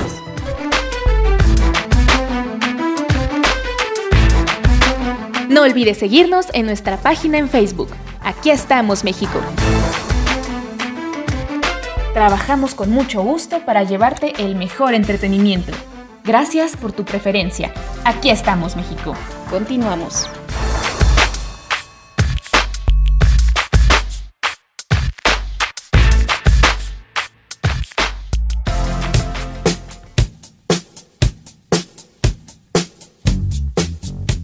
Muy bien, pues eh, esta institución se encarga de recopilar, como ya escuchamos en la cápsula, todos los datos que se dan en cuanto a la economía, la población, la densidad, carreteras, todo, todo, todo se encarga de eh, recolectarlo y clasificarlo el INEGI. Así es que, bueno, aquellos estudiantes o investigadores o, personas que estén interesadas en conocer más el país de México, pues ahí está la página del INEGI. Adelante, Miguel. Por eso la importancia, a veces como que no queremos colaborar. Cuando vean a los chicos del INEGI que tienen su chaleco y una libreta y, y nos piden como dos minutitos o cinco para hacernos una encuesta, colaboren porque esa información es muy importante, porque después de ahí se consulta para programas sociales quizá, ¿no? Para saber la, los gustos de los jóvenes, de los adultos, cuánta gente ha muerto, de qué se enferma la gente, en fin, de toda la información que se maneja para muchas cuestiones salen de esas encuestas que luego la gente del INEGI anda por ahí en las calles eh, haciéndolas. Entonces, es un tiempo para colaborar y van a participar mucho, van a aportar mucho a nuestro país. Bueno, pues llegamos al final de este programa número 99. Nos dio mucho gusto que nos hayan sintonizado, nos hayan escuchado. Compártanos, búscanos en su podcast de preferencia y en Facebook. Aquí estamos, México. Nos despedimos, chicas. Rosy. Amigos radionautas, ya casi 100 programas, qué felicidad. Esperemos que les haya servido mucho este programa, aprendimos muchísimo y nos escuchamos para la próxima semana. Feliz cumpleaños Mike, fue tu cumpleaños y pues felicidades a todos los que cumplen este mes. Muchas gracias, entre ellas son ustedes. Ah, pues justo los que están aquí. Sí. Vamos a armarla en grande. Oye, sí, ¿eh? Pura cumpleañera y cumpleañera. Bueno. Sí, también del programa. Ah, también el programa que lo vamos a armar en grande. Sí, va a ser su cumpleaños del programa. Avisen que no van a llegar a su casa. Ay, Dios santo. bueno, gracias Rosy, nos escuchamos la próxima semana. Fabi. Fue un placer estar con ustedes un, un, sábado más. Espero que tengan un lindo fin de semana. Gracias por acompañarnos y nos vemos aquí el próximo sábado celebrando los 100 programas. ¡Salud! ¿Ya ven, ¿Ya ven por tomar tan temprano? Ese jarabe para la tos ya me ya Ándale, pues. Y Moni. Muchísimos radionautas, muchísimas gracias por estar con nosotros este sabadito. Como siempre, yo les mando mis abrazos con muy buenas vibras. Pásensela muy bonito, disfruten de la vida, porque se nos va cuando menos lo esperamos. Muchas gracias a todos. Gracias a ti, Moni, y nos escuchamos la próxima semana, ¿vale? Pues pasen un fin de semana súper padrísimo y váyanse bien, bien listos para el próximo sabadito que cumplimos nuestros 100 programas. Y les mando fuerte abrazo, beso y apapacho, pórtense mal, cuídense bien, hasta pronto. Gracias, Vane. Por aquí nos escuchamos la próxima semana. Jimmy. Pues muchas gracias por habernos eh, escuchado el día de hoy. Pues eh, síganos escuchando, ya estamos casi cerca del programa 100 y pues ya de rápido les digo que el día de hoy sigue aplicando el hoy no circular sabatino para los hologramas con terminación de placa impar y para todos los hologramas 2 para que lo tomen en cuenta. Seguimos aquí pendientes muy bien, gracias Jimmy, aquí nos escuchamos la próxima semana. Bueno, bueno pues gracias nuevamente, los esperamos con todo gusto en los 100 programas de Aquí estamos México. Adelante Jesús. Muchas gracias Miguel, eh, sobre todo el público que nos escuchó, muchas gracias y dentro de ocho días que será el programa número 100 pues eh, vamos a tener sorpresas, no se pierdan el programa. Y Rosy, Vane, Sofi, Moni, Mary, Mon, Jaime y Miguel y el público. ¡Lotería! Tengan un feliz fin de semana. Cuídense mucho y hasta dentro de ocho días. Bye. Gracias, nos vemos. Bye. Bye. Bye. Bye. Hoy se pueden lavar. Si no me cortan, ándale. Eso iba a preguntar.